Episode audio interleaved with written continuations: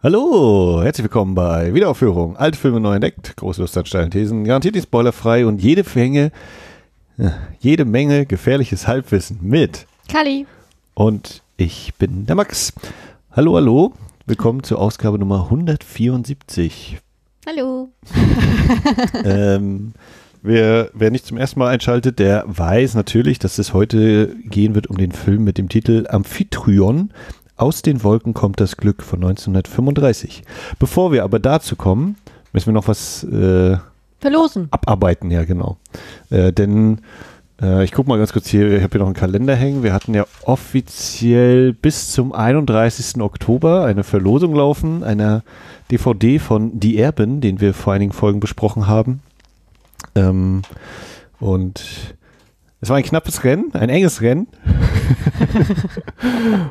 Und äh, ich würde es dir überlassen, den Gewinner zu verkünden, wenn das in Ordnung ist. Äh, ja, das mache ich sehr gerne.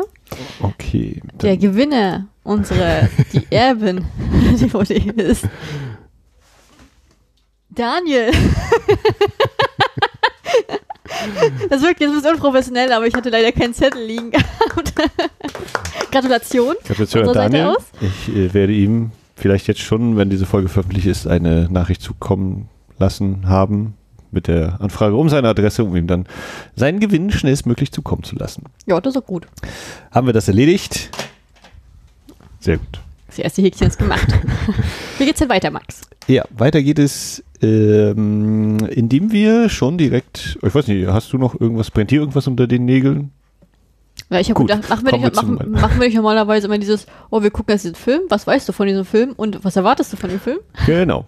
Das wäre also, das wär jetzt das, das direkt zum Film kommt, sonst hätte ich noch, irgendwas anderes ist, bei mir eigentlich auch nicht.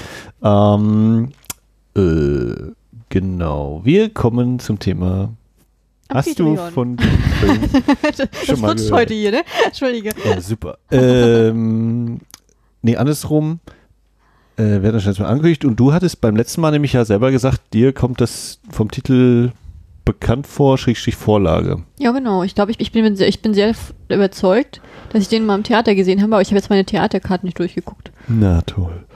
Aber ich kann das gerne nachholen, äh, sozusagen zwischen Film gucken und äh, weiter besprechen. Ähm, ja, können wir aufmachen. Ich ähm, habe mich ein bisschen mit ein wenig Literatur ausgestattet rund um diesen Film und äh, es gibt zum einen, habe ich mich, habe ich mir den Eintrag durchgelesen, in der Reihe der Reklam Universalbibliothek gibt es die Reihe Stilepochen des Films. Und da gibt es ein Buch, das nennt sich Der NS-Film. Dort gibt es einen Eintrag zu Amphitryon, aus den Wolken kommt das Glück, von einer gewissen Claudia Mehlinger. Zu der kommen wir später nochmal. Auf jeden Fall steht in diesem Text zum, zu der Vorlage was drin. Und das zitiere ich jetzt einfach mal. Bitte, leg los, ich bin gespannt. Kaum ein Stoff ist so beständig tradiert worden, wobei Plautus römisch-lateinische Tragikomödie Amphitruo das älteste erhaltene Textzeugnis ist. Weitere Versionen stammen von Molière, John Dryden, Johannes Daniel Falk, Heinrich von Kleist, Jean Giraudoux, Georg Kaiser und divergieren signifikant in der Auslegung des Mythos. Also, da haben sich schon ganz schön viele Männer dran abgearbeitet an dieser Geschichte. Ich kenne davon noch gar nichts. Also ich bilde mir ein, ist, äh, jetzt wo du das gerade so vorgelesen hast, dass ich das mal im Volkstheater Rostock gesehen habe und zwar ähm, als wir noch Silvanacinian sozusagen als Intendanten hier hatten. Und der hat ja das Haus so geteilt sozusagen, verschiedene Serien. Da haben wir auch dieses für diese kleinen, also so für kleine äh, Vorführungen sozusagen im Seiteneingang, äh, wurden dann sozusagen mal gerne mal griechische Stücke in der Zeit aufgeführt und ich glaube, da habe ich das gesehen. Also zumindest diese Reihe zumindest, ne? Also griechischer Stoff oder Vorlage, ich weiß gar nicht mehr, wie die genau hieß. Aber da habe ich das damals gesehen. Das war sozusagen so mit den äh, Studenten der ähm, Musik Musikhochschule, ja. Mhm. Also ich habe gerade äh, das einfach mal in, reingehämmert hier in die in die Internetwelt und da steht hier, das Volkstheater Rostock zeigt Amphitryon, Komödie von Molière im Theater im Stadthafen. Mhm. Hatte ich das nicht auch das letzte Mal gesagt, dass ich das mit Molière verbinde? Ja, ja. Hm. Also äh, lief im Theater im Stadion 2011, also 2010, 2011 lief der. Ja, gut, letztes war ich ja auch schon beim Theater, das kommt schon hin. Ulrich Kambeler, Sandra Oma Schmitz, ja, die kennen sogar ich. Hm. Hm, ja. Ja, nee, nee, doch, genau. also das ist mir schon sehr vertraut tatsächlich. Aber ich glaube, ich habe es noch nicht gelesen tatsächlich. Ich habe das letzte Mal, habe ich ja noch gedacht, als wir das erste Mal, also in der letzten Folge darüber geredet haben, da war mir das, weil es so vertraut war, ich ja davon aus- ausgegangen, dass ich das selber schon gelesen habe. Weil ich glaube, also ich kann sogar sein, dass ich es mal gelesen habe, wenn, ist es aber schon eine ganze Zeit her. Äh, ich glaube, ich kenne es jetzt vorwiegend wegen dem Theaterstück. Ja. Tatsächlich. Ich kenne das jetzt nur aus den paar paar Texten, die ich gelesen habe. Äh, neben dem Buch der NS-Film, äh, in dem Reklam-Ding, gibt es ein Buch erschienen, ich glaube sogar dieses, na, ich will mich nicht so weit ausmelden, ich glaube dieses Jahr, vielleicht auch schon an äh, letzten Jahres, äh, beim Berz und Fischer Verlag, Zeitbilder, Filme des Nationalsozialismus, ähm, ein Sammelband unter der Herausgabe von Rainer Rother, seines Zeichens glaube ich noch ähm, Leiter der Deutschen Kinemathek, Museum für Film und Fernsehen. Und da komme ich später auch nochmal drauf. Und dann hatte ich mir ja, schön bei Ebay zugeschlagen, ähm, als die UFA 75 geworden ist. Das war 1992, 93, äh, 1917, ja, 1992, gab es eine Ausstellung äh, des Deutschen Historischen Museums und der Stiftung Deutsche Kinemathek vom 3. Dezember 92 bis 23. Februar 93 im Zeughaus, Schrägstrich Zeughaus Kino ist da, glaube ich, auch auf der Ecke irgendwie.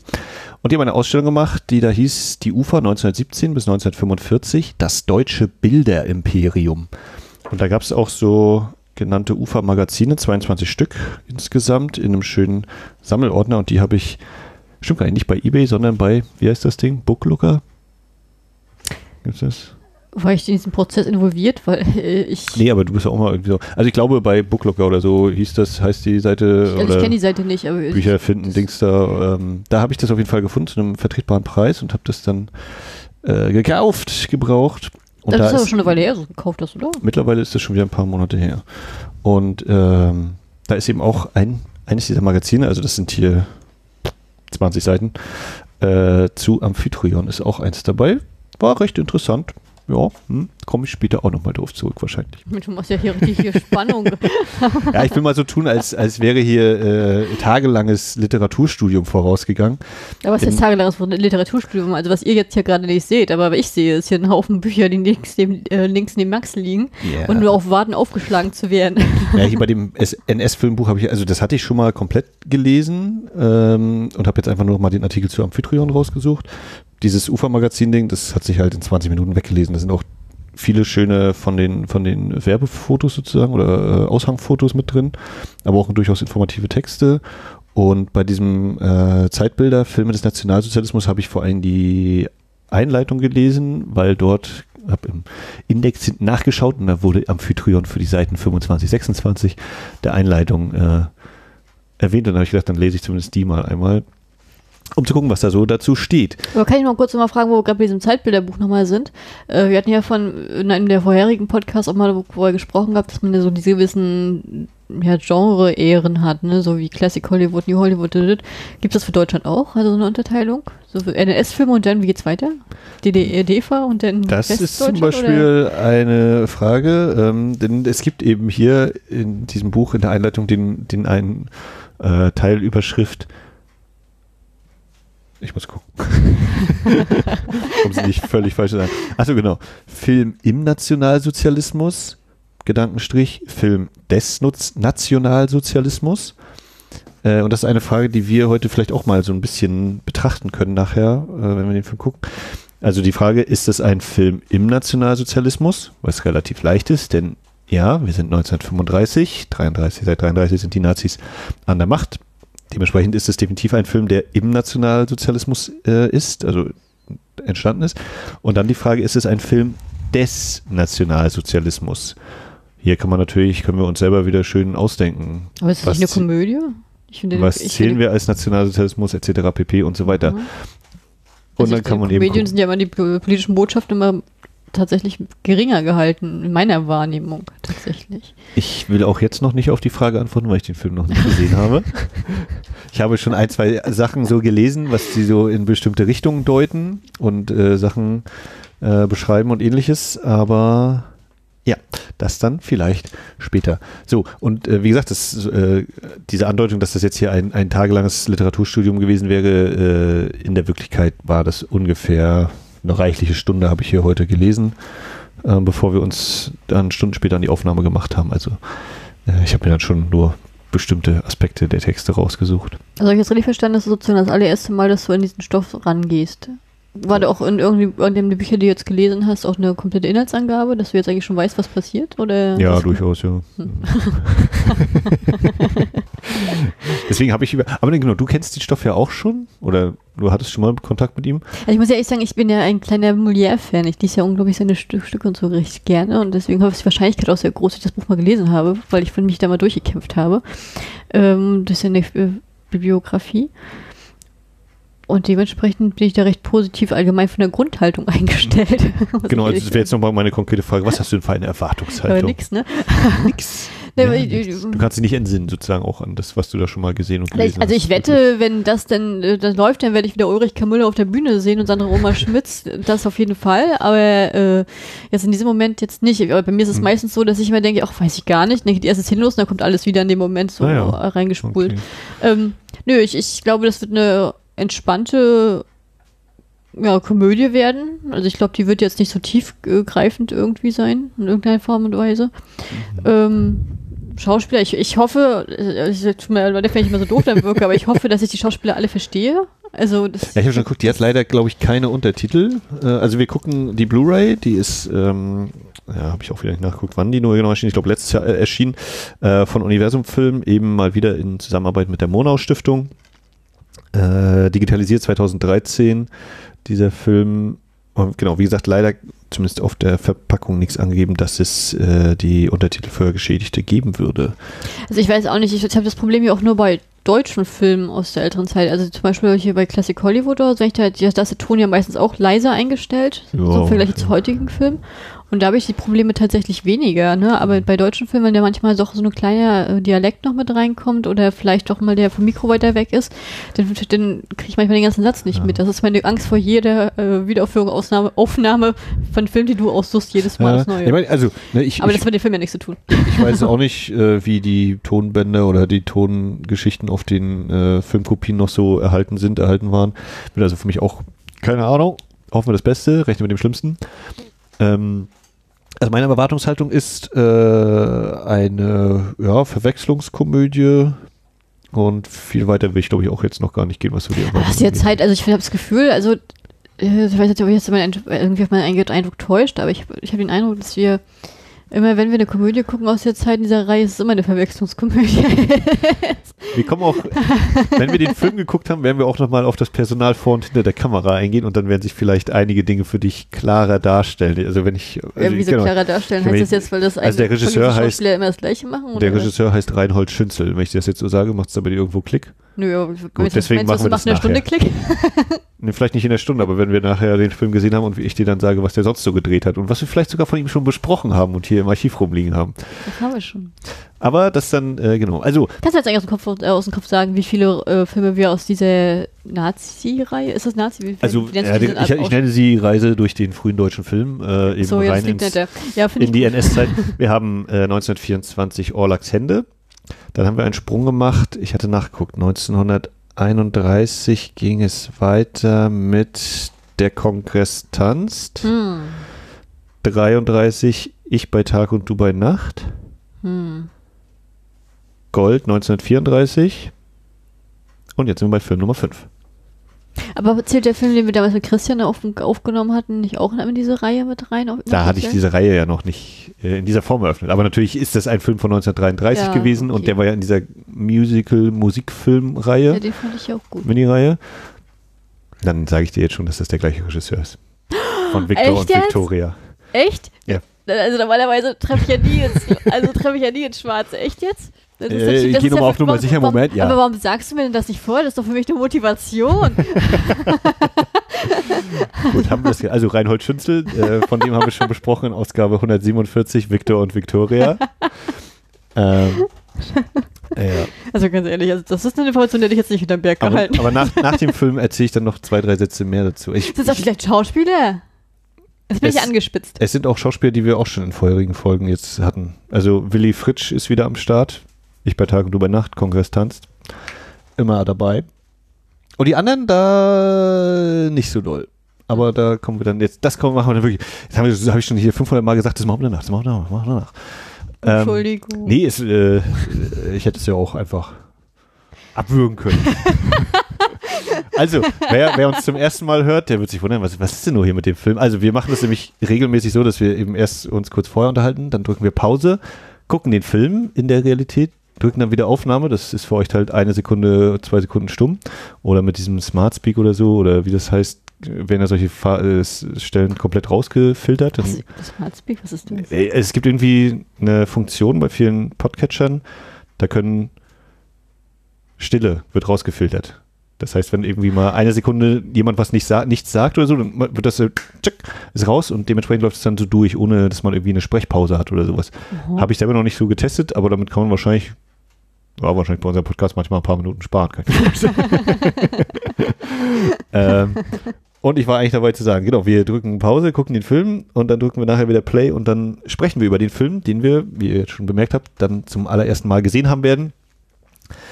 Es hat ja immer so seine Vor- und Nachteile, dieses System. Das, der Vorteil ist, man ist so relativ frisch und, und direkt kann man seine Emotionen auch ungefiltert in, in das Mikrofon sprechen. Der Nachteil kann natürlich sein, dass wir vielleicht nicht alles bis ins letzte Detail schon uns durchdacht haben oder nochmal 500 Kritiken dann nochmal nachgelesen haben und äh, immer die ganz tiefgehende Analyse machen, wobei ich glaube, das kriegt man, kriegen wir trotzdem immer Ich glaube, das ist bei uns immer hin. filmabhängig. Wenn manche Sachen machen wir, da sind wir recht gut und Ähm. im anderen wissen wir nicht zu sagen. Ja. Aber das ist äh, hier unser gewählter Weg in mindestens 90 Prozent der Fälle. Es gab mal so ein, zwei Ausgaben, da haben wir das irgendwie vorher geguckt gehabt oder so. Oder gerade wenn wir auch mal mit Gästen irgendwie was besprochen haben, dann ist das manchmal. So, genug Vorgeplänkel. Ich färbe auf dich ab mit dem Abschweifen. Es sei denn, ja, das haben wir früher auch schon hinbekommen hier. Äh, es sei denn, du hast jetzt noch was, was du sagen möchtest. also im zweiten Teil sind wir immer organisierter, habe ich den Eindruck. ich war ja auch organisiert, alle Punkte abgehakt. Ach, das So, ist einfach den Film. Wir gucken jetzt den Film und äh, sprechen dann über Amphitryon. Aus den Wolken kommt das Glück.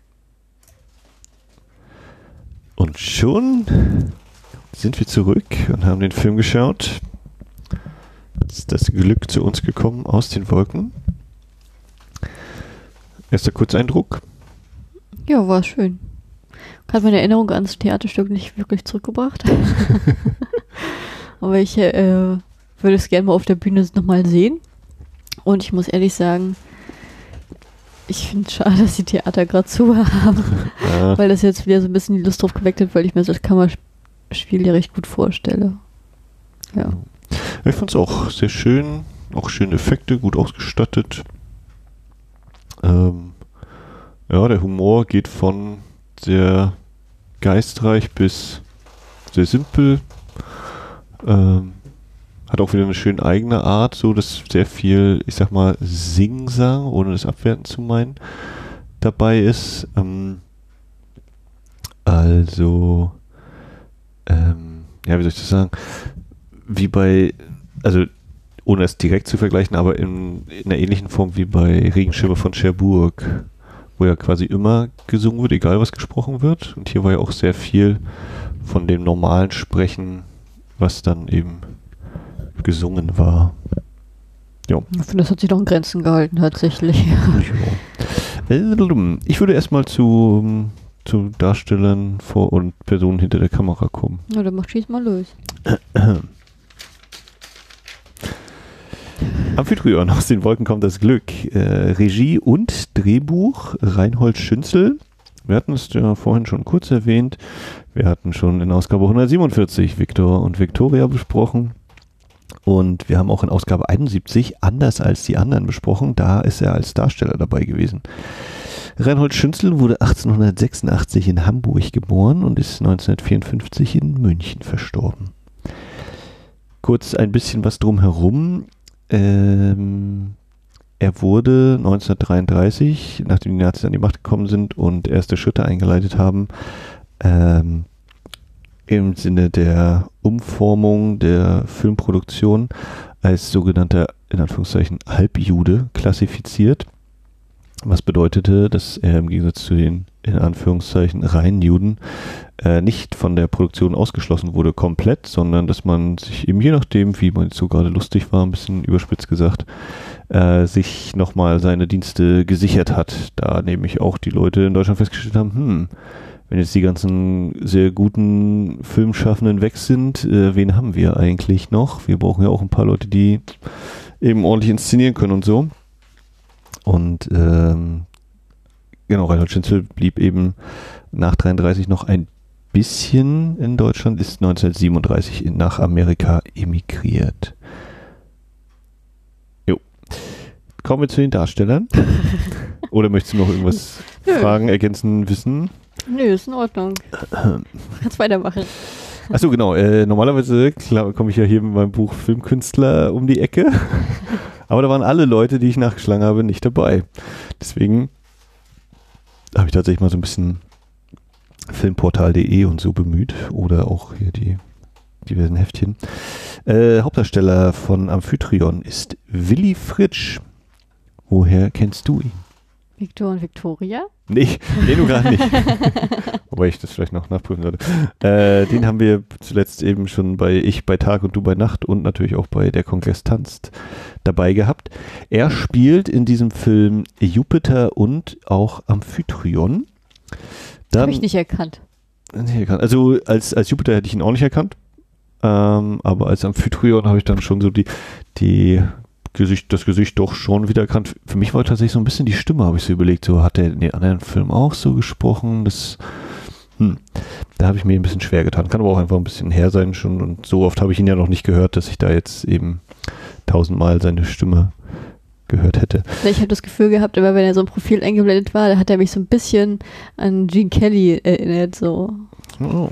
Also, Naja, er hat ja auf jeden Fall Starpotenzial. Ne? Hatten wir auch schon mal ja, gesagt, dass er, Gesicht, ja. dass er eben äh, äh, zu dem Traumpärchen da gehörte. Äh, an seiner Seite ist Paul Kemp. Der spielt in einer Doppelrolle seinen äh, Götterboten Merkur und den Diener Sosias, den Diener von Amphitryon. Paul Kemp, 1989 geboren in Bad Godesberg. Es ist heute irgendwie Bad Godesberg-Bonn oder Bonn-Bad Godesberg. Und er ist äh, 1953 gestorben in Bonn. Den hatten wir äh, in Ausgabe 93 bei M, hat er schon mitgespielt. Er Ich habe M noch nicht gesehen, er da hat, war ich nicht natürlich, dabei. ja, er hat natürlich auch noch bei anderen Filmen mitgemacht und mitgespielt, äh, so ist nicht, aber das ist so einer der Filme, die wir halt schon hatten, deswegen sei er erwähnt. Aber ich muss sagen, ich fand den, das war meine Lieblingsrolle. Ich fand den sein Spiel am coolsten. Ich fand ihn auch sehr unterhaltsam. Amüsant. Bei den Damen haben wir zum einen Käthe Gold. Käthe Gold spielt Amphitryon,s Gemahlin Alkmene. Frau Gold wurde geboren 1907 in Wien und hat auch tatsächlich bis 1997 gelebt, also stolzes Alter erreicht äh, und ist auch in Wien gestorben. Hast du den Namen schon mal gehört? Warte mal. Käthe Gold. Nee, habe ich noch nie gehört. Aber wenn sie aus Wien kommt, das erklärt das rollende R. Das R. ähm, also bei ihr hatte ich ihn auch geschaut. Sie hat, glaube ich, gar nicht so viele Filmrollen gehabt, ist aber anscheinend eine, unter anderem eine sehr große Theaterschauspielerin, eben vor allem auch in Wien gewesen. Und, so hat es mir die Wikipedia diesmal ausnahmsweise verraten, in Wien im 19. Bezirk, wenn ich das richtig im Kopf habe, gibt es den Käthe-Goldweg, der dann nach ihr benannt worden ist. Und da ist das ja schon eine Ehre, ne? Ja. Das ist diese und die andere weibliche Dame, Dame, die andere weibliche Hauptrolle, Fita Benkhoff, die spielt ähm, ihre Köchin, Haushälterin, Dienerin, die Frau von Sosias, äh, die heißt Andrea, Alkmenes Dienerin Andrea. Fita Benkhoff, hast du den Namen schon mal gehört? Nein. Ich auch nicht. Ähm, geboren 1901 in Dortmund, ges- gestorben 1967 in München und äh, beim Überfliegen der Filmografie habe ich nur gefunden, ich hatte sie anscheinend gesehen in, auf der Reeperbahn nachts um halb eins in der Variante mit Albers und Rühmann. Den habe ich doch auch geguckt. Haben wir ihn zusammen geguckt? Haben wir nicht im Podcast darüber gemacht? Nee, ich glaube über Reeperbahn nicht. Wir hatten den äh, Große Freiheit Nummer 7, wo aber auch eben auf der Reeperbahn um nachts um eins, glaube ich, einmal gespielt wird. Ach, mein, meine halt Schwäche so für Namen merken Hamburg- Hamburg und sich auch auf Albers. Filmtitel. Hamburg, Albers, da gibt es natürlich äh, eben viel so zusammen. Äh, genau, da hätte ich sie mal gesehen, aber sonst äh, hatte ich so gemerkt, nö, viel mehr war mir jetzt so bei ihr auch nicht geläufig. Es sei noch erwähnt, die Gattin von Jupiter, Juno, wird gespielt von Adele Sandrock. Das sage ich jetzt, aber ich, mir war so, als hätte ich mir jetzt noch irgendwas aufgeschrieben. Hm, habe ich nicht. naja. Schade, das hätte mich jetzt echt interessiert. Ich habe gerade echt so gedacht, oh, mal sehen, wie alt die war, wo die noch mitgemacht hat. Die war sehr bekannt, mochte ihre Stimme. Hm, Mal sehen, was Max jetzt erzählt. Und Ja, das müssen wir ein andermal. das sind dann Hausaufgaben. An der Kamera oder für die Kamera zuständig, für die äh, äh, Bildgestaltung waren zwei Herren. Zum einen Fritz Arno Wagner, geboren 1894 in Schmiedefeld, geboren 19, äh, gestorben 1958 in Göttingen. Und das habe ich hier sehr unscharf geschrieben. Bis zum Tod hat er gearbeitet. Also der hat, glaube ich, 1958 kamen noch Filme raus, an denen er mitgewirkt hat. Also scheint tatsächlich entweder sehr plötzlich verstorben zu sein oder aber zumindest bis äh, kurz vor seinem Lebensende. Sind die alle in den 50ern gestorben? Nee, Frau Käthe Gold hat ja bis 97 Naja, gelebt. gut, das ist jetzt von der Nur- nur- Ausreißer der nur die Statistik, ne? nur, nur die Männer. Äh, sowohl sowohl äh, Schünzel, bei Willy Futsch habe ich es gar nicht dazu geschrieben. Da habe ich, weil, weil ich einfach behauptet habe, den haben wir schon davor besprochen. Deswegen, bei dem weiß ich nicht. Äh, hat unter anderem Nosferatu gemacht, Kamera, hat M gemacht, aber auch solche äh, harten NS-Streifen wie Oben Krüger. Und dann hatte ich hier noch Westfront 1918 mit aufgeschrieben, was so in seinem Schaffen liegt. Und sein Kollege war Werner Bohne, toller Name, 1895 geboren in Mühlgast und 1940 bereits verstorben. Ähm, ihn hat's im Krieg erwischt, im Oslofjord, auf dem schweren Kreuzer Blücher. Na gut, das ist ja nur eine äußere, äh, aus, ja. Das, Ja. äh, war, weißt war wieder- Das ist jetzt eine äußere Einwirkung, so. Äh, Das war mal wieder eine sehr interessante Erfahrung, wie ausführlich äh, beschrieben ist, ähm, wenn man jetzt auf den Artikel geht bei Wikipedia zu diesem schweren Kreuzer Blücher. Ähm, also die sollten, wenn ich das richtig verstanden habe, ist so eine drei, vier, fünf, sechs Schiffe los und sollten Oslo wieder einnehmen. Äh, und da wird in einem Detail beschrieben in der Wikipedia, was für alte äh, Abwehrstationen die Norweger da hatten, mit was für Geschossen die da äh, auf die Schiffe geschossen haben. Und so, ich sehe das so äh, unfassbar. Auf jeden Fall ähm, wurden, wurde die, die Blücher anscheinend getroffen und äh, hat Feuer gefangen, sollte irgendwie noch äh, an eine bestimmte Stelle gefahren werden, damit die nicht äh, in die Felsen knallt, hat aber immer mehr, äh, hat, also hat ein Leck gehabt anscheinend und Kiel geschlagen und dann sind da über 300 Leute anscheinend Das ist ja furchtbar. ähm, abgenibbelt. Ja, der wurde eingezogen sozusagen mit, mit äh, Beginn des Krieges. Oh, das war zum furchtbarer. Tod. Äh, und er hat unter anderem die Kamera gemacht bei Gold, den wir zuletzt hatten, und auch bei Victor und Victoria. Schließt sich so ein bisschen ein kleines bisschen der Kreis. Das habe ich gerade ein richtiges Mitgefühl mit ihm. Ähm, ja, ich kann das nicht einschätzen, wie überzeugt er von der Sache war und solche Sachen. Ähm, ja, kann ich nicht weiter Ja, beurteilen. das kann ich auch nicht beurteilen, aber die Todesursache, das äh, wünsche ich keinem. Ja, klang nicht, klang nicht sehr fröhlich. Äh, Drehort, Drehzeit von Amphitryon. Gedreht wurde vom 8. Februar bis ungefähr Mitte Mai 1935 in den Uferateliers Neubabelsberg. Ich glaube, es ist auch heute immer noch eben der, also es wird jetzt nicht mehr Neubabelsberg genannt, aber immer noch eben Studio Babelsberg. Da müssen wir eigentlich auch mal hinfahren mit deinem Febel, ne? Also, Mit Sicherheit müssen wir da mal hinfahren. also wir sind ja schon mal nahe gekommen, ne? Aber Ja, war in Potsdam. Uraufführung hatte der Film am 18. Juli 1935 im Berliner Gloria Palast, also vor übrigens äh, 85 Jahren. Was haben wir 2020? 85, ja, vor 85 Jahren. also, gibt es das Kino noch? Außerdem, ich bin mir nicht hundertprozentig sicher, ich, äh, genau, ich, äh, gefährliches Halbwissen. Ich meine, es gibt irgendein Gloria-Kino in Berlin auf jeden Fall noch. Ob das der Gloria-Palast und dann auch noch in dieser Form ist, das weiß ich nicht. Lässt sich aber sicherlich rausfinden. Schön gerettet. Ja, das habe ich gut gemacht. Ja, ähm, ich habe hier mir einmal nochmal groß aufgeschrieben, Film im Nationalsozialismus oder Film des Nationalsozialismus. Ähm, wie gesagt, hier in dem Buch äh, Zeitbilder, Filme des Nationalsozialismus, habe ich mir die Einleitung durchgelesen, wo eben beschrieben wird, wie äh, scharf man das überhaupt beschreiben kann, einen Film des Nationalsozialismus.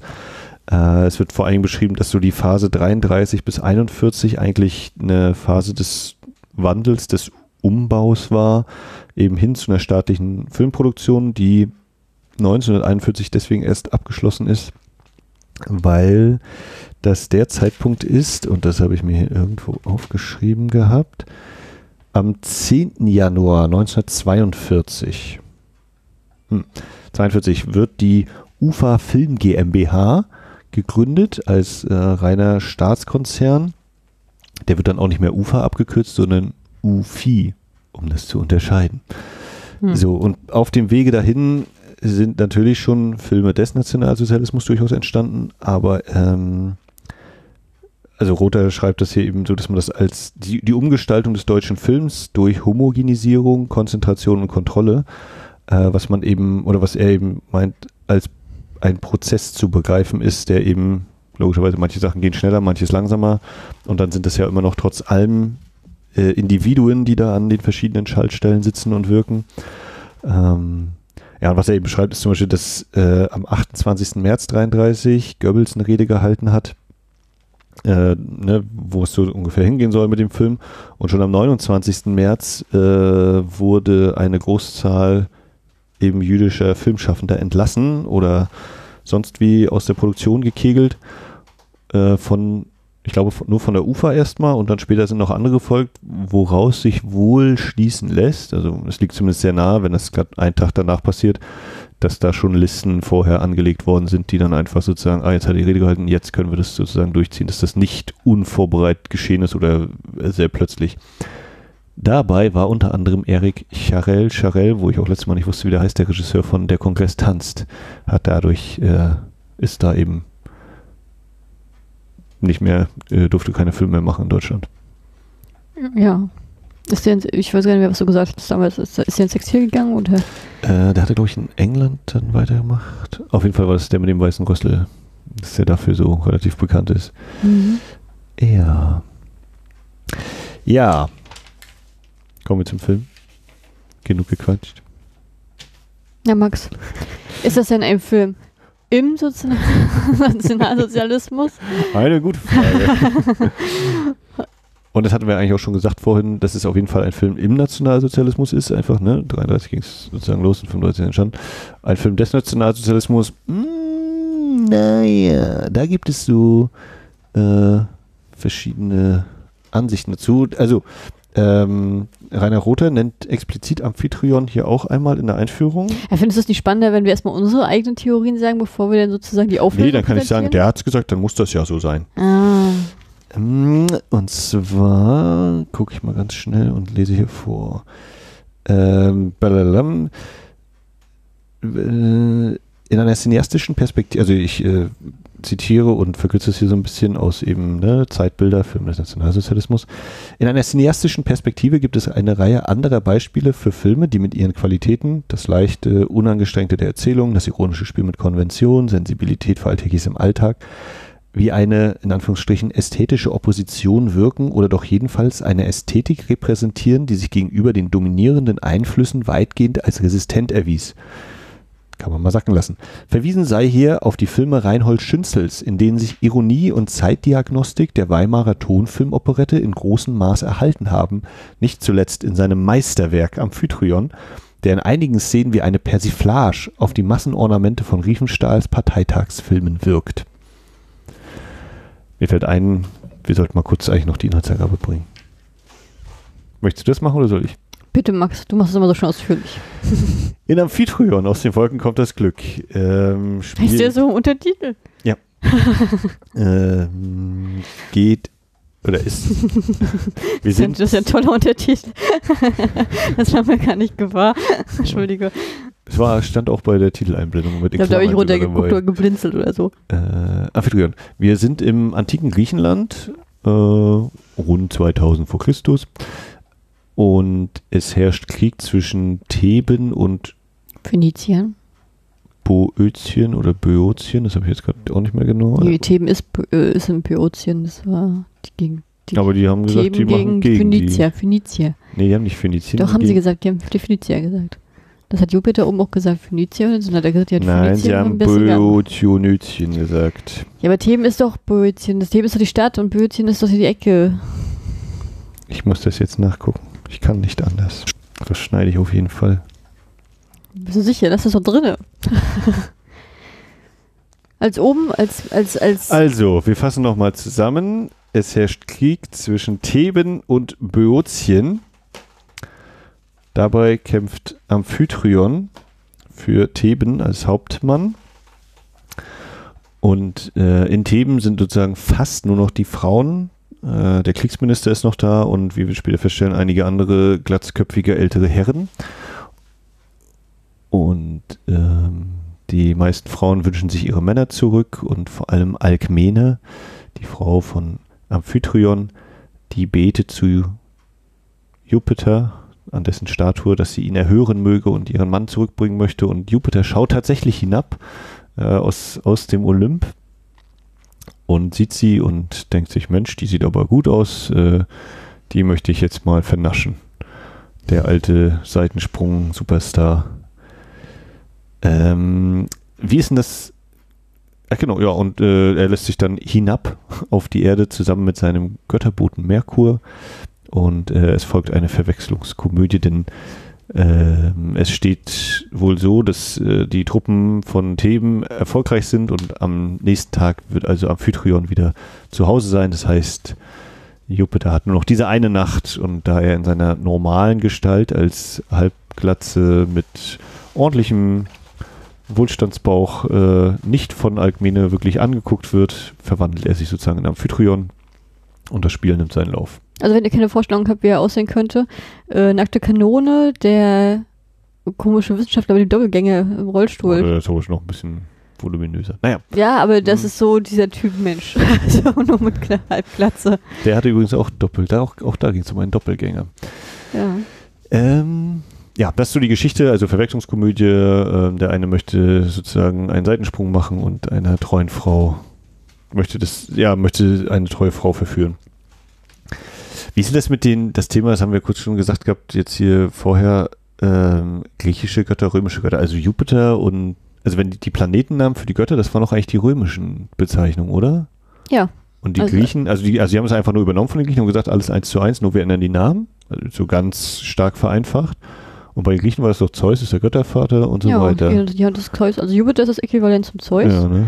Und Hermes ist das Äquivalent zum Merkur. Merkur. Also das war für mich so ein bisschen verwirrend, verwirrend im Sinne von, es sind die römischen Götternamen, aber es scheint eben Griechenland zu sein.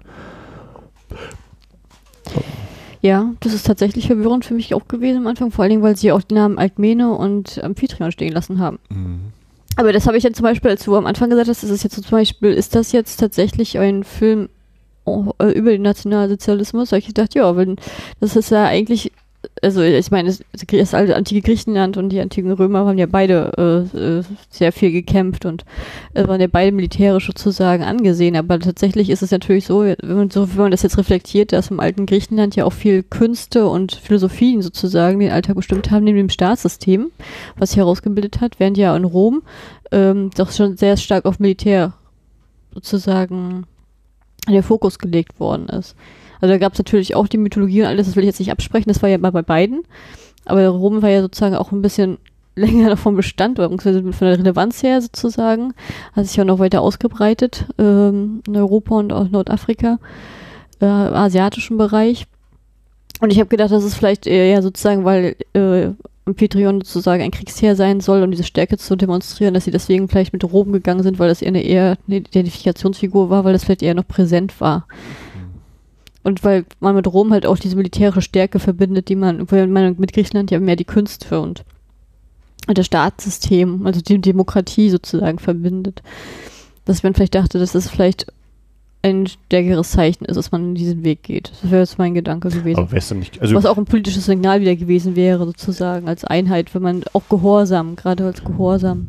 Weil ja gerade in Griechenland war ja es auch so, dass man ja sozusagen auch das freie Denken gefördert hat und während ja in, in Rom das klassische Militärische, was man ja heutzutage auch noch kennt und viel durchkommt, immer dieses, dieses Hierarchiedenken eher herrschte und ähm, nicht so diese, dieses freie Denken war ja dann nicht in, in Rom sozusagen so.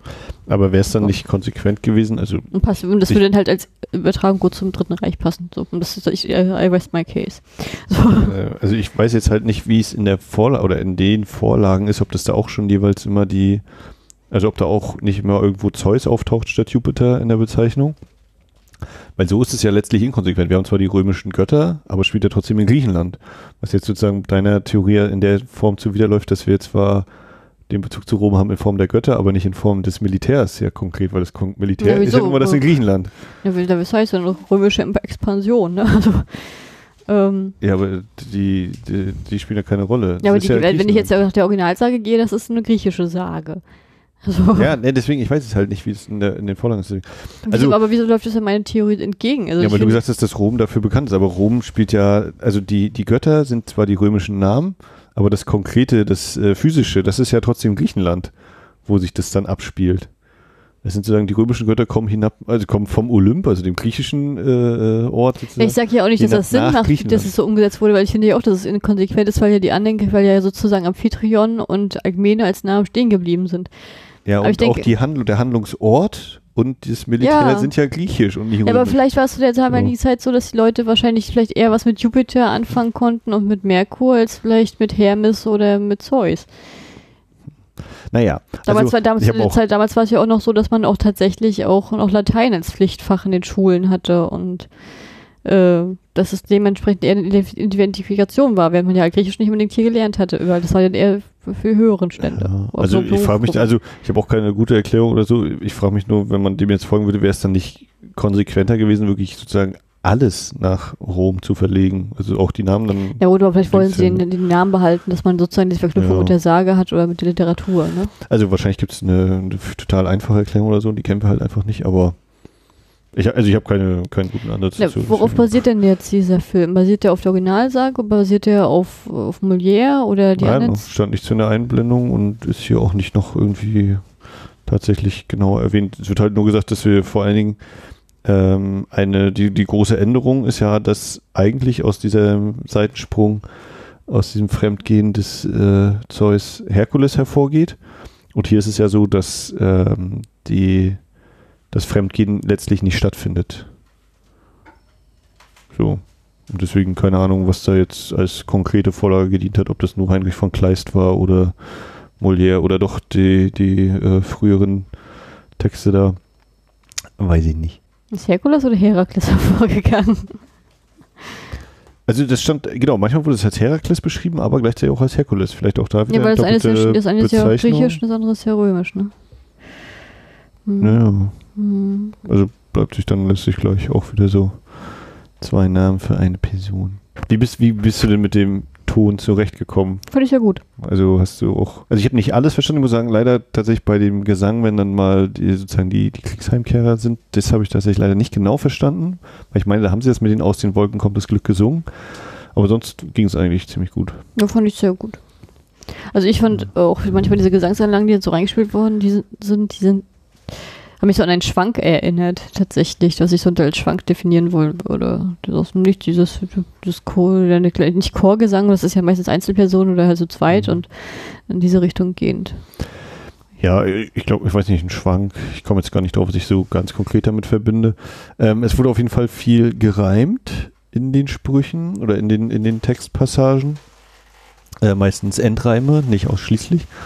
Und ich fand, das war auch ein sehr schöner Einstieg. Äh, wir sind sozusagen eben in Themen und überall nur Frauen quasi. Ähm, und dann ist so, wenn, wenn Alkmene dann auftritt und sozusagen, also die bringt ja schon sehr diesen, wo ich dann auch sagen würde, ja, das würde, kann ich mir vorstellen, so als Film des Nationalsozialismus, die Frau, die weiß, ja, ihr Mann ist im Krieg, aber das ist äh, wichtig und richtig, äh, dieses Opfer muss man bringen und eben für, für das Land, ich weiß, sagt sie sogar Vaterland? Ja, Vaterland. Ne, also das, da dachte ich schon so, oh ja, das ist schon ziemlich doll. Aber das wird dann auch immer mal wieder untergraben. Und ich fand es auf jeden Fall stark.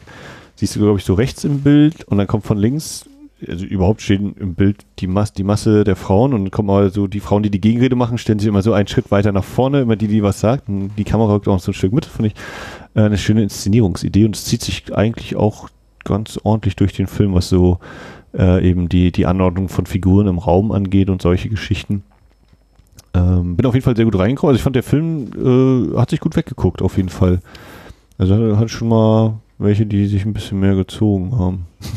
Ja, fand ich aber auch. Das lag, ich fand auch dadurch, dass Jupiter und Merkur auch sehr, äh, sehr lustig aufgezogen waren und so, so schön so mit trockenen Humor oder äh, leichten Humor äh, ausgestattet waren, das hat sich dann doch entspannt gestaltet, wenn die sozusagen im Fokus waren in den Szenen auch tatsächlich. Ja, also es waren durchaus auch Kalor, irgendwo hatte ich das jetzt gerade noch gesehen, was auf äh, der Verbirkung von Nee, ich weiß nicht mehr, wo ich es gesehen habe, aber irgendwo stand noch so, ja, ähm, oder hier bei dem auf der Rückseite, bei dem Ufermagazin.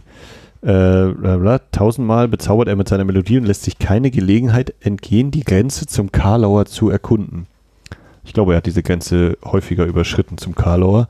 Äh, manches war schon so Schenkelklopfer-Humor, aber insgesamt fand ich, fand ich das gut, dass, äh, oder mh, hm, es gibt sowohl den, habe ich das hier jetzt schon gesagt, oder hatte ich das vor der Aufnahme gesagt, so den relativ feinsinnigen Humor, wie auch den relativ simplen eben Wortspielhumor, wo ich weiß, wo viele nicht so drauf anspringen. Ich springe da eigentlich mal recht schnell drauf an. äh, kann ich sehr gut mitleben. Ja, ich fand auch das Zusammenspiel oder die allgemeine, jetzt nicht nur zwischen Jupiter und Merkur, auch insgesamt fand ich, dass die, die Chemie so auch bei den Darstellern ziemlich gut gestimmt hat und auch so das, das Timing, die, die, der, der Schlagabtausch, so die Dialoge, die waren immer ziemlich, ziemlich gut so. Ja. Fandst du den Merkur, ich komme einfach jetzt zu dem, Merkur-Sosias, hm, war der dir sympathisch? Ja, natürlich. War ja ein Misanthrop vom Herrn. ähm, ja, ich fand ihn sehr furztrocken von der Art her, wenn ich das mhm. mal sagen darf. Also mal ganz salopp. Und äh, ich fand, er hat diese trockenen und ähm, direkten Humor verkörpert. Und ich habe dadurch wirklich, das ist halt wirklich sehr äh, amüsant. Es hat Spaß gemacht, ihm zuzugucken. Und er wusste halt auch, was er wollte. Er wusste, was er nicht wollte. Er hat auch, ich fand seine Jammer-Szenen gut. Ich fand seine starken Szenen gut. Mir hat sie sehr gut gefallen. Ähm, ich hatte auch nicht das Gefühl gehabt, dass er seine Einstellung großartig geändert hat. Er war, kam ja sozusagen gleich mit einer negativen Haltung sozusagen mhm. auf die Welt und auf die Erde.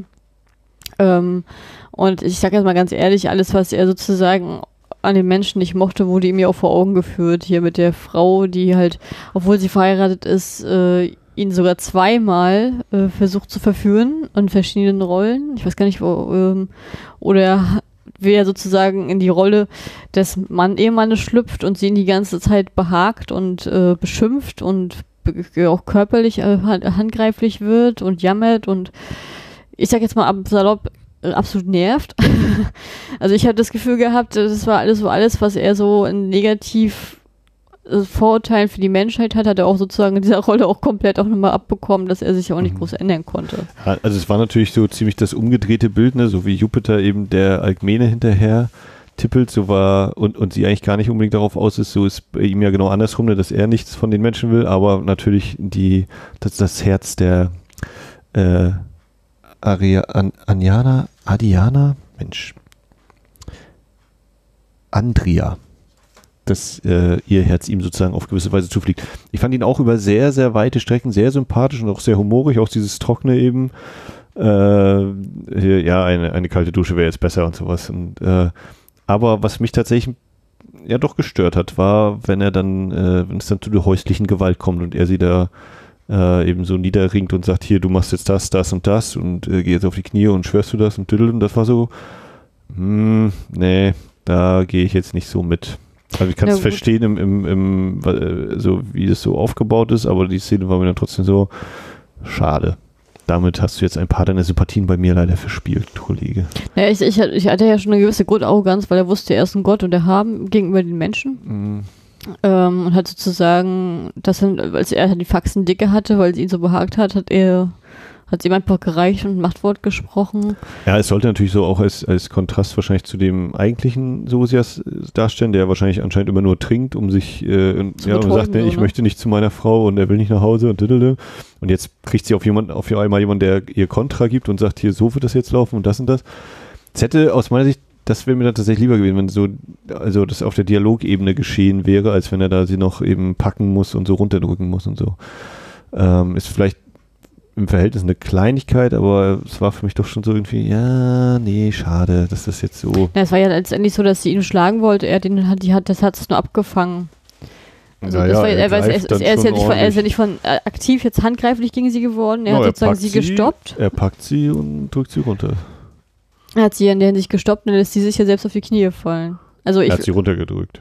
der hat sie nicht mehr aufstehen lassen danach, ja, aber Interessant, wie wir hier durchaus unterschiedliche Perspektiven. Also für mich ist das ganz klar übergriffig von ihm. Also ich sage ja nicht, dass es danach nicht übergrifflich ist, aber ich sag damit nur, ich will damit nur sagen, dass er jetzt nicht auf sie losgegangen ist und das jetzt aggressiver Akt war, sondern dass er sich das aus, der, aus, der, aus äh, der Selbstverteidigung ergeben hat und dann hat er die Schnauze gehabt und hat dann seine Macht gezeigt.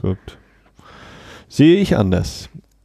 Hm. Also sie, sie war schon äh, in, in Fahrt und hat ihn auf jeden Fall mit Worten ordentlich zugetüxtet und so, aber ähm, für mich hat das auf jeden Fall das nicht gerechtfertigt sein, dieses Handeln. Also er kann ihr sozusagen diese Ansage machen hier, ne, so und so wird es jetzt laufen, aber dass er sie dafür eben so äh, Gewalt anwenden muss. Nee, ich Nee. glaube, das machen wir, das, wenn man das jetzt auch mal die Zeit einordnet, das ist ja auch noch dieses äh, Ja, ja, ne, Patriarchale, sage ich jetzt mal, ne? Mhm. Ähm, dass die Frau sich uns unterzuordnen hat und das wurde dann halt im Film nochmal so dargestellt. Es kommt ja öfter mal durch, so, ne? Auch, auch so in den Bezeichnungen, wer wie genannt wird und solche Sachen. Ähm, ja. Und dann haben wir dagegen eben den, den Jupiter, der ja eben äh, war der dir sympathisch? Ja, ich weiß nicht, also, äh, also ganz ehrlich, dafür, dass er halt einen Gott darstellen sollte, war der halt wirklich ähm, sehr luschig. ich weiß nicht, wie das anders sagen soll.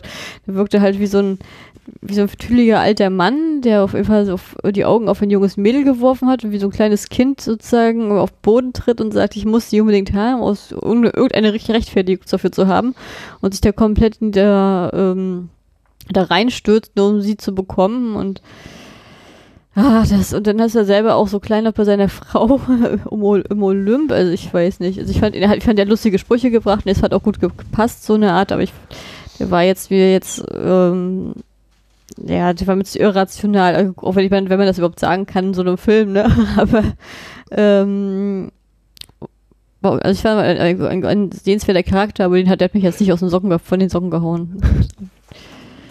Ja, also, ähm, wie du eigentlich schon sagst, ne, er wird eigentlich lächerlich gemacht. Ne? Von einem Gott erwartet man eigentlich was anderes und dann ist das eben so ein, ja, einer, der sich ordentlich ähm, es gut, es, es hat gut gehen lassen. Ne? Wie gesagt, er ist, äh, sieht anscheinend nicht mehr so hübsch aus oder das, was viele als hübsch empfinden würden. Ne? So schütteres Haupthaar, äh, hat sich ordentlich seinen Wohlstand angeknabbert, also hat ein einen ordentlichen Bauch und alles. Äh, und jetzt will er eben nochmal zeigen, hier, ja, ich kann es doch noch und äh, gibt eben nicht viel auf, auf Treue sozusagen, also wird schon eher als eine Karikatur gezeichnet. Ja, ne? also blamabel. Er blamiert sich halt auch permanent. Ähm, teilweise auch sehr peinlich. Ähm, ja, also, für, also, für, also jetzt als, als, so, ein- als so der Nachbar, der ein Auge aufgeworfen hat, okay, aber als Gott erwarte ich schon mehr, gerade als Gott der Vater.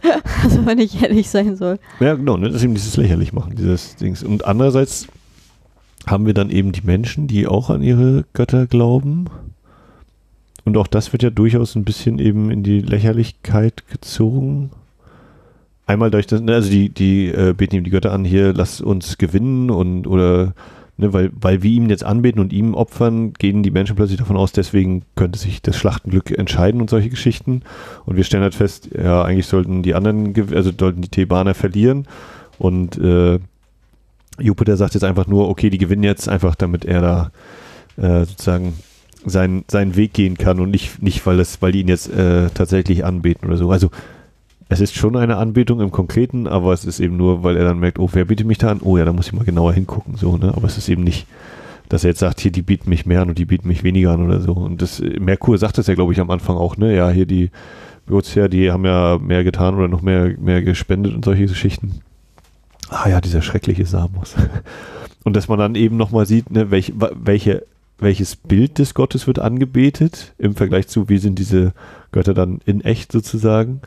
Das ist ja auch nochmal ein schöner Kontrast, wenn man bei Jupiter eben so diese überlebensgroße Statue hat. Das ist interessant, weil bei Merkur ist es die, ist eigentlich so die normale Größe, wie er auch tatsächlich ist. Der nur halt nicht so viel Kleidung anhat, was Merkur sehr missfällt.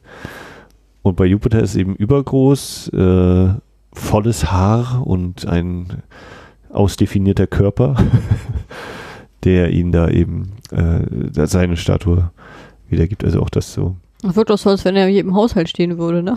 Also auf jeden Fall, ja gut, ist nun mal der, der Godfather und genau, so ziemlich jeder scheint mindestens ein Abbild von ihm zu haben überall. Genau. Ja, das wird auch so ein bisschen eben.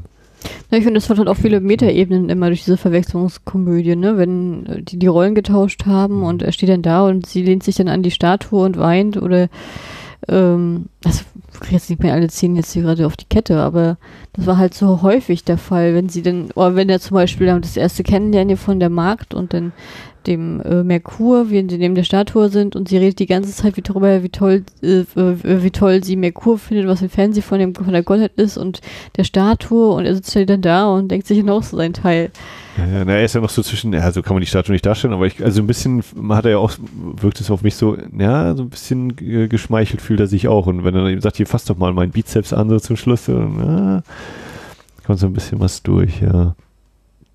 Wie fandest du diese vier Freundinnen oder was das sein sollte von Ja, der es ist natürlich- sich ja selbst einladen zu ihr?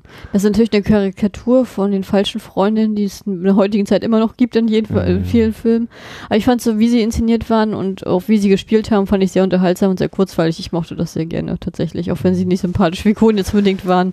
Fand die, fand die auch sehr, sehr äh, präz, nee, weiß nicht, präzise, sehr, sehr genau gezeichnet und äh, nachvollziehbar. Oder wie du eben sagst, ne, so durchaus mit Aktualitätsbezug. Ne? Wir sind ja ganz ja irgendwie schon so ein bisschen. Ja, die hat auch schon eine Kameraeinstellung gehabt, als sie sozusagen an das irgendein angebliche Geheimnis kommen und hinterm Vorhang lauschen, wie dann sozusagen die Kamerafahrt immer so von den Mädels so hin und her wechselt und Mhm. ähm, den Aufnahmen, wenn sie dann anfangen zu singen und dann wie auch die Art, wie jeder redet, hat jeder einen sehr eigenen Tonus. Das hat mir sehr gut gefallen. Also ich mochte, ich mochte die auch, wenn ich die Figuren, wie gesagt, sehr unsympathisch fand. Ja, war auch wieder ein äh, schönes Beispiel auch für die ganze Ausstattung, ne? was so Kostüme anging und das, die Maske so, also was die ja mal für Frisuren hatten. Hm. War schon sehr beeindruckend. Ja. Was haben wir denn noch so in diesem Film? Den Alkohol.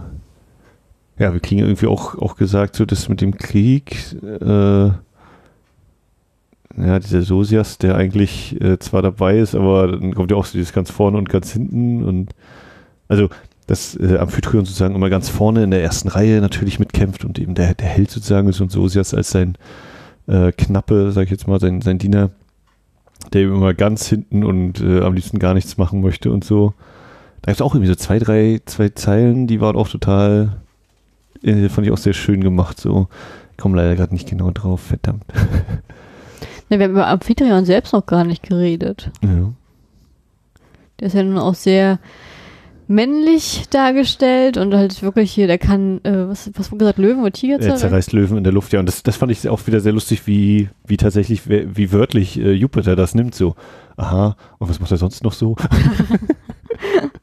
Genau, also äh, es wird ja so dargestellt, dass sozusagen Alkmene und äh, Amphitryon sich abgöttisch lieben und voneinander, also sich nacheinander verzehren. Deswegen im Kriegsende sind sie halt beide glücklich, dass sie äh, zu jeweils anderen kommen, bis dann halt Jupiter in der anderen Gestalt in, sozusagen dazwischen funkt. Und also ich fand, was war auf jeden Fall glaubhaft, dass er seine Frau liebt und ich tat es auch immer leid, dass äh, immer wenn sozusagen auch währenddessen, also wie seiner Rückkehr, dann immer die Rollen gewechselt wurden zwischen dem verkleideten Jupiter und Amphitryon, dass sozusagen der verkleidete Jupiter immer diese, die gut gelaunte Alkmene abgekriegt hat, während der andere immer, also der Original immer nur die schlecht gelaunte Also es abbekommen liegt hat. natürlich in der Natur der Sache. Ja, das muss, muss natürlich so sein. Ja, aber ich fand, also ich fand, das hat mir jetzt schon so ein bisschen leid. Mhm. Ähm, ich fand auch tatsächlich, dass diese, dass er erfährt ja sozusagen auch von dem angeblichen Fremdgehen von den vier Mädels, von denen wir gerade Mhm. gesprochen haben, aber auch nur, sag ich mal, so durch die Blume und dadurch, dass ich finde das ja schon krass, wie er sie dann sozusagen angeht und er haut sie ja gegen die St Statue und dass sie Ja, auch ja, meint, ist ich habe mir den Arm gebrochen, was nicht mal der Fall war.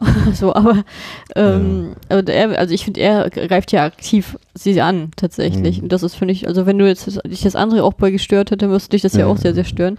Ja, das ist so gemischt. Also er ist halt so total heißspornig. Ne? Also genau, da versuche ich das dann auch so ein bisschen zu relativieren. Er ist jetzt eben so lange weg gewesen und jetzt eigentlich, dass seine Frau wieder da ist und die ist halt plötzlich so komisch. Ist ja auch so eine schöne Umkehrung dieser, dieser Sache, ne? wenn äh, Jupiter verkleidet als Amphitryon zu ihr kommt und sie ihn umarmt, dann sagt er Au. Und wenn dann der tatsächliche echte Amphitryon nach Hause kommt und sie umarmt, dann sagt sie Au. Ja, also da wird eben auch damit gespielt, eben mit der neben diesem ganzen Verdoppelt und Doppelgänger ähm, eben hier auch das nochmal dann wieder so umzukehren, diese Motive. Ähm, genau, also er ist dann in Rage, weil er eben denkt, seine Frau hat ihn betrogen, das konnte er sich auch gar nicht vorstellen und es ist ja auch nicht so. Was das jetzt nicht entschuldigt, dass er sie dann so packt, äh, das ist schon richtig. Ja, und jetzt überlege ich auch gerade so in der Gegenüberstellung, ne, der, der verkleidete Jupiter und der echte Amphitryon, ähm, was eben so die unterscheidet oder wie das eben so dargestellt wird. Natürlich, dass der Jupiter trinkt eben den ganzen Wein und äh, dass er ein Schädelbrumm hat, der, der Jupiter-Amphitryon. Und der echte Amphitryon hat eben im Krieg die tatsächliche Kopfwunde erlitten, also tatsächlich einen physischen Schaden und dann eben auch diesen Verband da am Kopf, wo er selber sagt, den würde er am liebsten ab, abnehmen und das gar nicht tragen und so. Äh, dass das eben also ganz, oder dass es eben auch wieder so Details sind, die sich ähneln, aber dann eben dieser Unterschied aufgezeigt wird zwischen den beiden. So. Es ist, ne, es ist ja auch so, dass der, und also Amphitryon geht ja auch sehr stolz durch die Stadt, ist ja auch überall geachtet, wird dann von allen sozusagen auch äh, bejubelt und an, respektiert, während ja unser verkleideter Amphitryon, also der Jupiter, tatsächlich ja immer sich für dieses Versteckspiel spielt, dieses Motto, ich bin ja nicht, ich darf ja nicht gesehen werden. Ja, und, und ähm, bloß nicht, und dann bloß immer schnell, wenn einer da ist, schnell weg mit ihr, ne, bloß nicht zu lange da bleiben, weil man ja auffliegen könnte oder beziehungsweise weil er seine Zeit ja eher nutzen möchte. Er möchte ja eigentlich so schnell wie möglich sie ins Bett bekommen und wird ja immer abgehalten. Ja. Entweder hält er sich selber ab, halt durch, das, durch den Wein oder halt äh, durch andere Umstände, wie zum Beispiel seine Erkältung, Krankheit. Finde ich auch interessant, dass ein Gott äh, eine Erkältung kriegen kann oder eine Grippe kriegen kann. Aber er ist ja unsterblich. ja, ja, deswegen. Auch das ist ja so ein kleines Detail, ne? Diesen, der vierte Krug Wein und dann kommt der echte Amphitryon und sagt, ja, natürlich. Äh, ich hätte noch 20 weitere wegmachen können und die Frau natürlich, oh Gott, noch 20 Wein mehr trinken. Äh, ne? Also auch da wieder dieser Verwechslungsaspekt. Ähm, wie ist das denn, um jetzt nochmal dieses Thema Filme des Nationalsozialismus vielleicht jetzt zu kommen? Ähm, die Rückkehr der, der oder andersrum, wenn Alkmene zu Beginn ihre Rede hält, Ne, dieses, was ich meine, was schon, finde ich, sehr dieses, äh, also so könnte ich mir das auch vorstellen, so, da, da hat der ein oder andere Nazi gesagt, so, ja, genau so, oder auch heute wird es leider noch mehr als genug geben, die so, ja, genau, aufopfern und für das Vaterland und da, da, da. Ähm, also, was, wo ich gesagt hätte, ja, das ist eigentlich so, ne, aber der Film bricht ja diesen Moment, in dem die Frauen nicht plötzlich alle schreien, ja, und genau, das machen wir jetzt, sondern es endet ja eher so, dass die sich nach und nach alle so abwenden und keiner so wirklich zustimmt. Ne? Also das, ja, da gibt es gar keine Reaktion. Ich fand, das war ein peinlicher Moment. Also, wenn ich sie gewesen wäre, wäre wär mir das unangenehm gewesen. Aber ich, ich habe dann in diesem Moment gedacht, vielleicht ist das unglücklich inszeniert. Und dann, dann kam da ihre Markt noch rein, und oh, das war eine tolle Rede, das war eine tolle Rede. Ähm, obwohl die ja auch nicht, also obwohl sie halt eine schöne, also die Schauspielerin selber eine schöne Art, das sozusagen zu, zu reden hat. Ähm, ist ja die Rolle so, dass die halt ein bisschen dümmlich gemacht werden soll, indem sie halt mal Wörter permanent falsch ausspricht, ne? Die Dienerin jetzt. Ja. Mhm, ja, aber um das jetzt nochmal kurz eben äh, abzuschließen mit der Alkmene selbst, also da wird sie ja sozusagen, ich weiß nicht, ob sie wird nicht lächerlich gemacht, aber es wird ja schon gezeigt so, ja, man kann diese Werte haben, oder wenn jemand diese Werte hat, die anderen Frauen sehen das nicht so. Also ist ja so als direkten Kommentar auf die auf den Jetzt-Zustand sozusagen. Na gut, aber das wird ja auch nochmal immer wieder aufgegriffen, wenn dass sie halt als sehr äh, verblümt und sehr weltfern angesehen wird. Auch als wenn sie mit dem, also weil die vier Mädels sich dann selbst einladen, wo sie auch meint, ich warte auf Amphitryon, ich liebe nur mhm. Amphitryon und da dreht sich meine Welt rum und dann alle anderen Frauen sagen, ja, man muss noch mehr im Leben haben. Also das kann doch nicht das, das mhm. kann doch nicht das sein, gewesen sein so. Und das transportiert das ist ja auch wieder. Ja. Nee, aber ich finde also gerade das eben, wenn sie da ihre Rede hält zu bringen, ist eben letztlich ein Kommentar eigentlich, finde ich, gegen den Nationalsozialismus oder die, die, die, da vermittelten Werte eben mit diesem, ja, wir müssen uns jetzt aufopfern und nur für unsere Männer und das Vaterland da sein. Und das wird eben dadurch, oder kommt eben für mich dadurch zum Ausdruck, dass sich die anderen Frauen, wenn diese Rede vorbei ist, ja, wegdrehen und dann geht halt das Leben weiter und schön, dass sie jetzt eine Rede gehalten hat, aber da stimmt wir, fallen wir jetzt nicht unbedingt mit in, in mit ein oder so. Da machen wir jetzt nicht mit. Äh, und auch der Kriegsminister wird eigentlich auch nicht so finde ich, als super kompetent dargestellt. Oder der, der wirkt nicht wie, ja, weiß nicht, also der, der wirkt nicht unbedingt unsympathisch, aber der wirkt so ein bisschen ich weiß nicht, trottelig ist vielleicht zu weit gegriffen, aber. Also ich finde, der wirkt total desinteressiert und auch, auch als wenn er keine Lust auf seinen Job hätte und das auch das- macht. Auch das wieder mit der Kamera interessant eingefangen. Der wird ja auf so einer Sänfte zunächst transportiert und dadurch so abgehoben ein bisschen. Andererseits liegt er auch wieder rum. Ähm, ähnlich wie äh, Jupiter zu Beginn. Ähm, ja, aber er wirkt irgendwie auch so, so, ja, es ist halt Krieg, aber er scheint da irgendwie keinen, keinen persönlichen Bezug zu, zu haben, so richtig, ne? Ja, und du musst ja auch nicht den Krieg ziehen. ist ja zu Hause geblieben. Aber ich muss ja auch ehrlich sagen, wenn es zum Beispiel diese Szene mit der Sänfte oder wenn sie so in dem Haus sind oder auch wenn sie auf den Galeeren sozusagen nach Hause schippern, da musste ich ja, äh, fühlte ich mich immer wieder daran erinnert, an diese Bilder aus den Asterix-Comics und Asterix-Filmen, als ich, auf, als, als ich aufgewachsen bin. Das war ja genau Mhm. diese Vorstellung, die man dadurch auch hatte. Und hier ist genau, Mhm. das ist genau, knüpft da genau darauf, daran an. Ich meine, ich fand diese Kriegsszenen, fand ich eigentlich auch wieder sehr interessant inszeniert, so mit der Tricktechnik, ne? dass du so gespiegeltes Bild hast, so, dass die quasi Soldaten aufeinander zulaufen und dann nur noch eingefügt einmal hier den Sosias, wie er quasi geschützt am Ende des Feldes seinen Alkohol trinkt. Ähm, also das fand ich, war sehr, sehr abwechslungsreich inszeniert, ohne tatsächlich ja irgendwelche Kampfhandlungen an sich zu zeigen. Ja, nochmal kurz so eingeschoben. Ja, dann haben wir genau diesen einen großen Moment, wenn sie eben heimkehren, die, die Kriegshelden. Und da haben wir dann auch so ein bisschen dieses, oder ne, dann sind die Frauen alle froh und alle jubeln. Es gibt diesen Gesang da auf der Treppe. Ähm, Ich fand die aber sehr schön inszeniert, muss ich sagen, von der Choreografie ja, her. So, und das ist eben das, äh, was ja oft gesagt wird hier, das Ornament der Masse, ne? dass du eben so eine Massen äh, Sachen hast, die einfach toll aussehen, aber wo man sich dann mal fragen muss, ja, wofür wird das jetzt eigentlich gerade eingesetzt? Und da überlege ich eben auch, wie das war. So, ein- genau, da hält der Kriegsminister auch wieder so eine Rede, wo ich auch dachte, ja, äh, geile Rede, geh weg. so, wenn der ja auch irgendwas mit dem Gott sagt, ne, dass Jupiter äh, uns unterstützt hat, aber nicht nur, weil wir so viel geopfert hätten oder so, sondern weil wir sowieso besser sind oder irgendwie sowas. Ne? Also da war auch so ein paar Töne drin, wo ich dachte, aha, da wird es auch so ein bisschen untergraben. Aber die, die finde ich, könnte man auf jeden Fall auf den, mindestens auf den ersten Blick auch erstmal so sehen wieder, wie äh, ein Vorwegnehmen dessen, was dann folgen wird in der Realität in Deutschland. Wie siehst du das? Wenn man sehr pessimistisch ist, ja. so ein überlegt halt, wo, wo da nochmal die, die gegen, die, die Widerhaken waren in der Szene und kommen gerade nicht so hundertprozentig drauf. Also letztlich wollen die auch eben, also so natürlich so ein bisschen dadurch untergraben, dass eben der Sosias so ist, so, ah nein, ich will noch nicht nach Hause und können wir nicht noch ein bisschen länger Krieg machen, nur damit er nicht nach Hause muss und so. Ähm, und Amphitryon ist ja eigentlich der deutlich äh, anders aufgestellt. Hm. Na, ich fand, der Film hat allgemein halt seine sehr leichten Charakter tatsächlich behalten. Ne? Also Hm.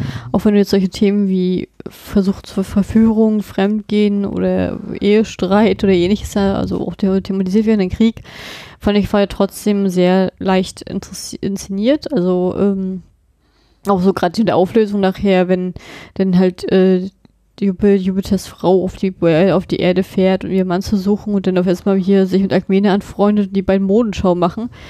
Ähm, und dann sozusagen, ja, gleich beste Freundin werden und dann auch als Komik sozusagen den vermeintlichen Jupiter, aber tatsächlich den echten Amphitryon noch so angehen, so als Teamwork und ihn beschimpfen Ja. und dann natürlich hier, damit auch gleich Amphitryon ein direktes Liebesgeständnis so von ihr auch nochmal bekommt, damit er weiß, woran er ist und alles wieder sozusagen, alles wieder, was aus dem Lot geraten ist, wieder eingerenkt wird in dem Moment.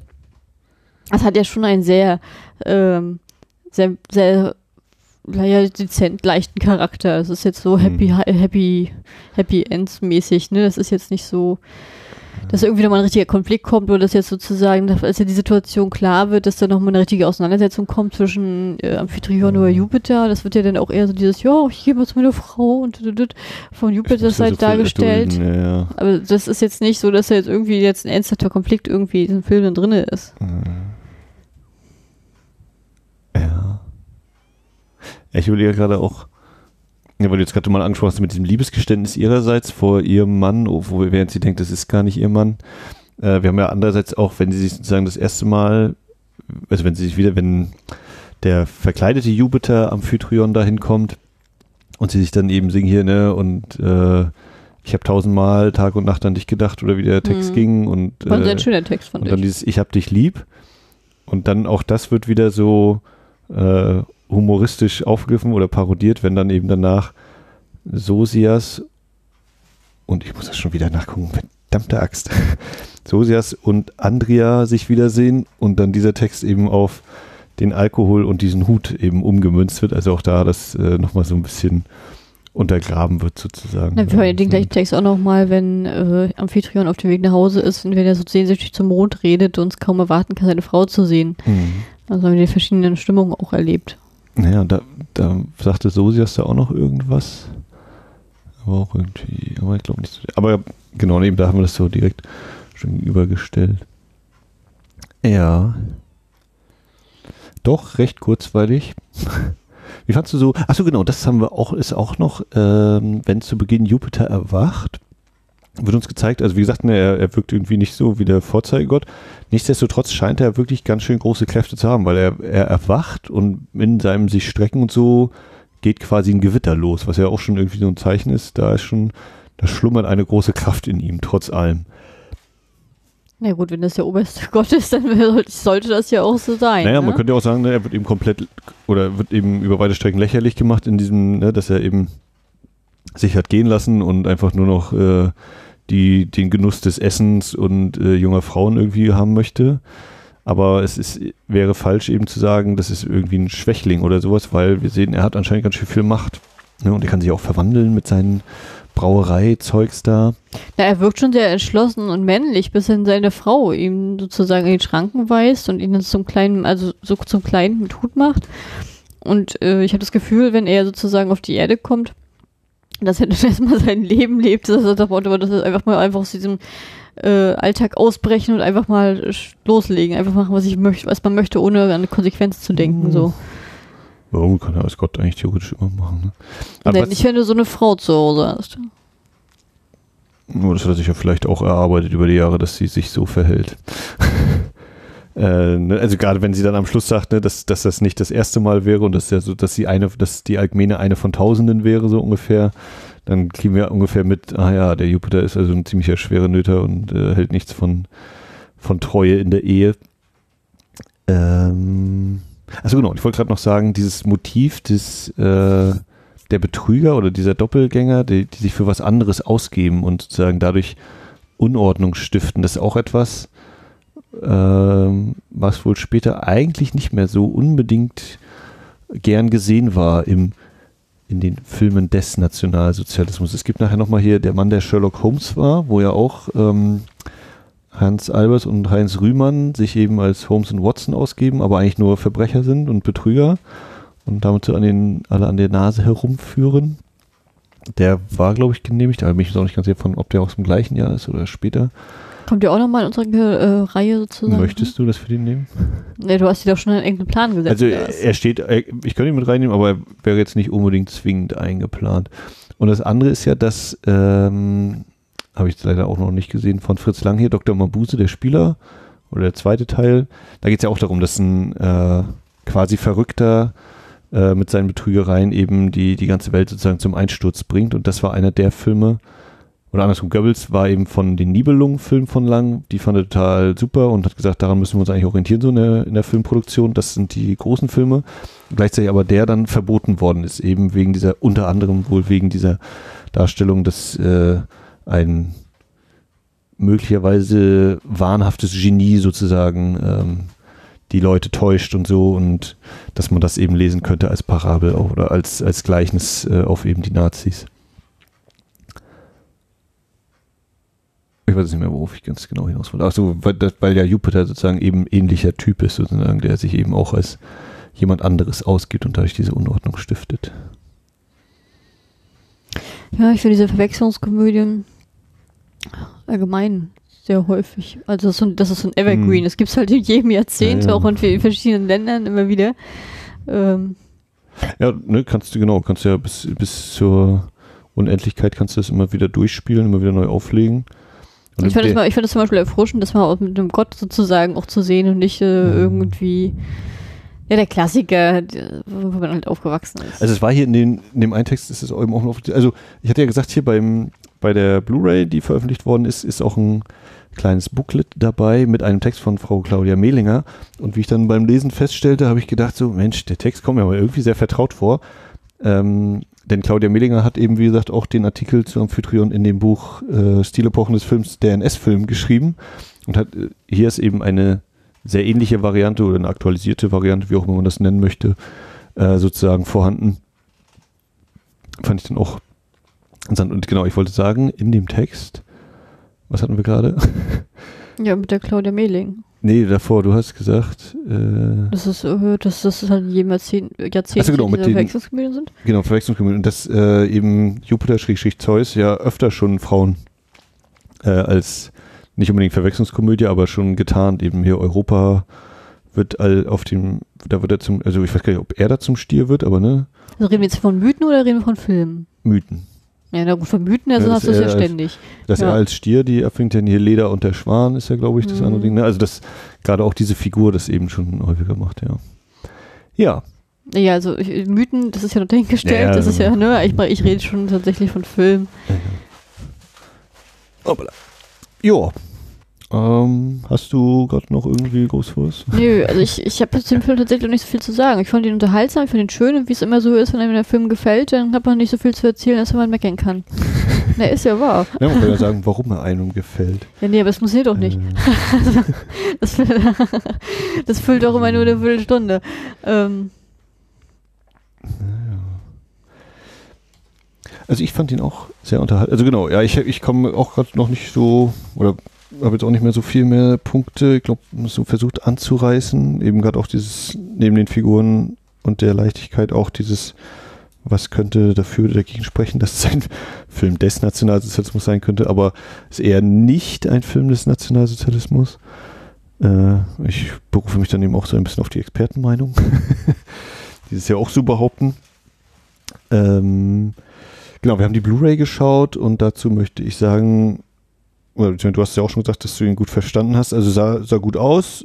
Ähm, es ist noch als extra so ein Video-Essay Enttarnung der Götter dabei, äh, wo unter anderem auch Filmausschnitt zu sehen, wo man sieht, okay, das ist eine nicht ähm, restaurierte oder nicht nochmal ein bisschen angefasste Fassung, wo man ungefähr sieht, wie schlimm die, der mal aussah und wie schön der jetzt gerade hier als das Bild ist und auch der Ton sehr gut ist. Ähm, also was das angeht, ist es definitiv empfehlenswert, ist auch als DVD theoretisch erhältlich, wer da das haben wollen würde.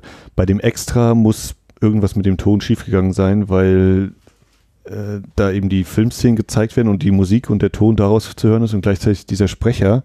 Aber der Sprecher ist deutlich leiser abgemischt und es lässt sich leider nicht gut gucken. Das sind ungefähr 25 Minuten. Ich habe keine fünf Minuten ausgehalten. Das ging leider nicht. Dazu kriegt man eben, wie gesagt, das Booklet. Der Text ist durchaus interessant. Ähm, wie gesagt, eine aus meiner Sicht aktualisierte Auf, Aufs Version des Textes aus der NS-Film. Ähm, kann ich also soweit empfehlen, diese Blu-ray.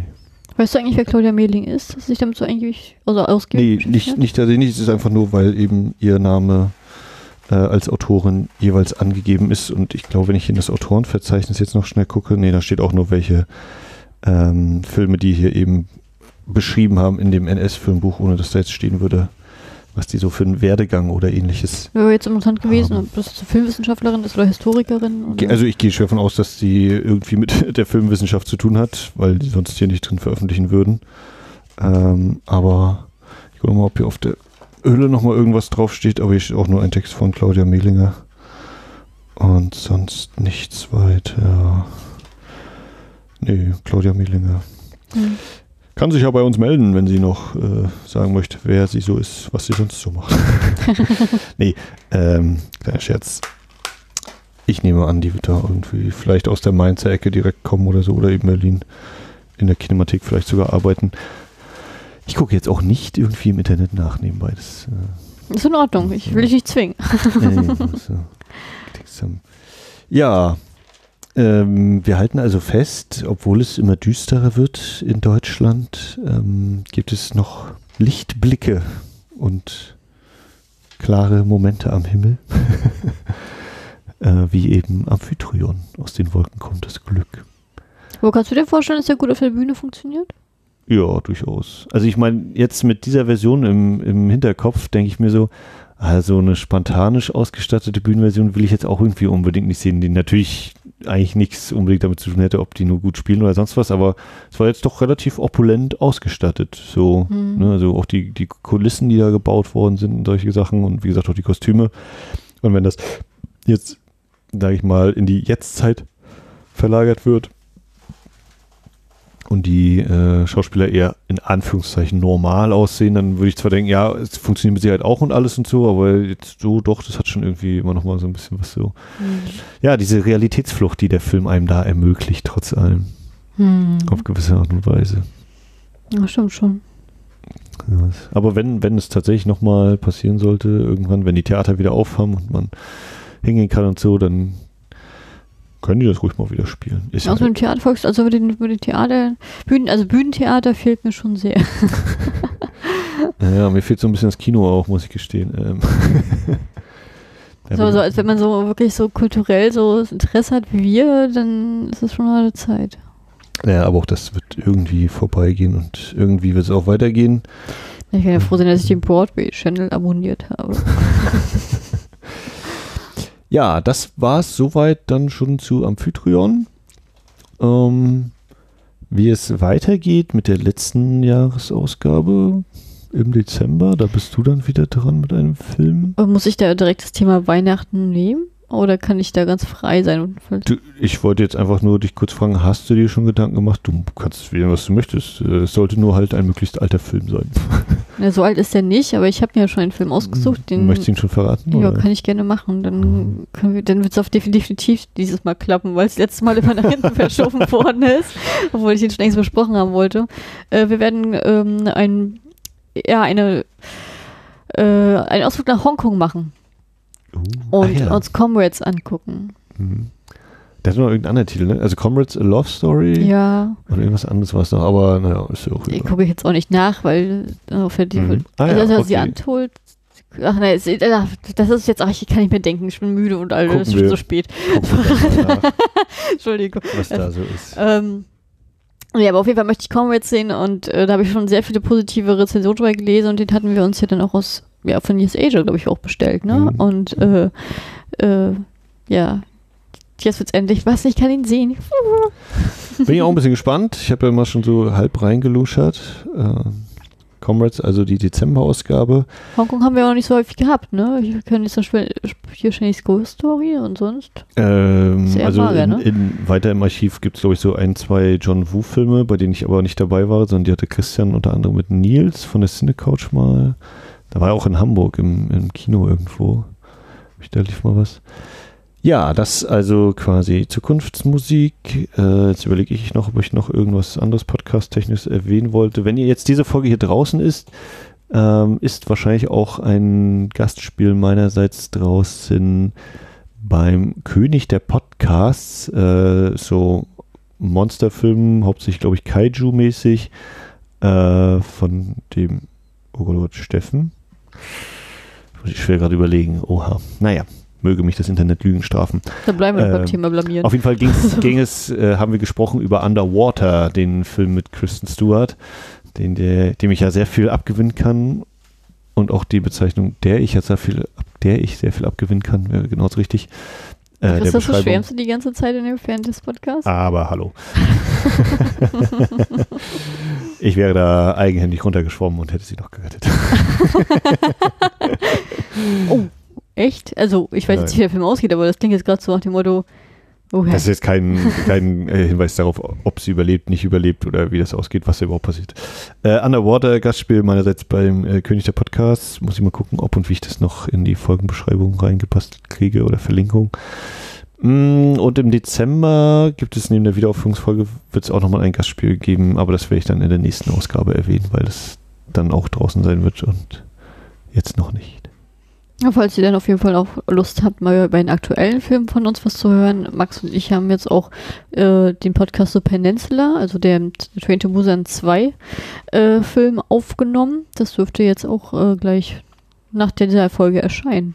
Ja, vielleicht sogar davor. Ach nee, genau. Hast du Nee, nee, das- letzten äh, in der. Serienoase vor allem. Das Äh, Entschuldigung, ja, in einmal- der Serienoase, äh, da könnt ihr uns auch nochmal drüber flanieren hören und äh, mal gucken, was ihr, was ihr davon hält. Oh, ich kann doch nicht mehr denken. Ich kann nicht mehr denken. Es tut mir leid, ich kriege keinen Uni-Satz mehr raus. das fällt mir schon selber auf, das ist schon ein negatives Zeichen. Es ist, es ist sehr, sehr lange dunkel immer mittlerweile hier in Oh. dieser Jahreszeit. Tut mir leid. Das war die 174. Ausgabe von Wiederaufführung und wir verabschieden uns. Bis zum nächsten Mal. Guckt Filme, habt Spaß dabei, äh, vermeidet zu viele Kontakte und kommt Bleibt- gut durch die genau. Zeit und überhaupt. Bleibt gesund und auf Wiedersehen. Ciao, ciao.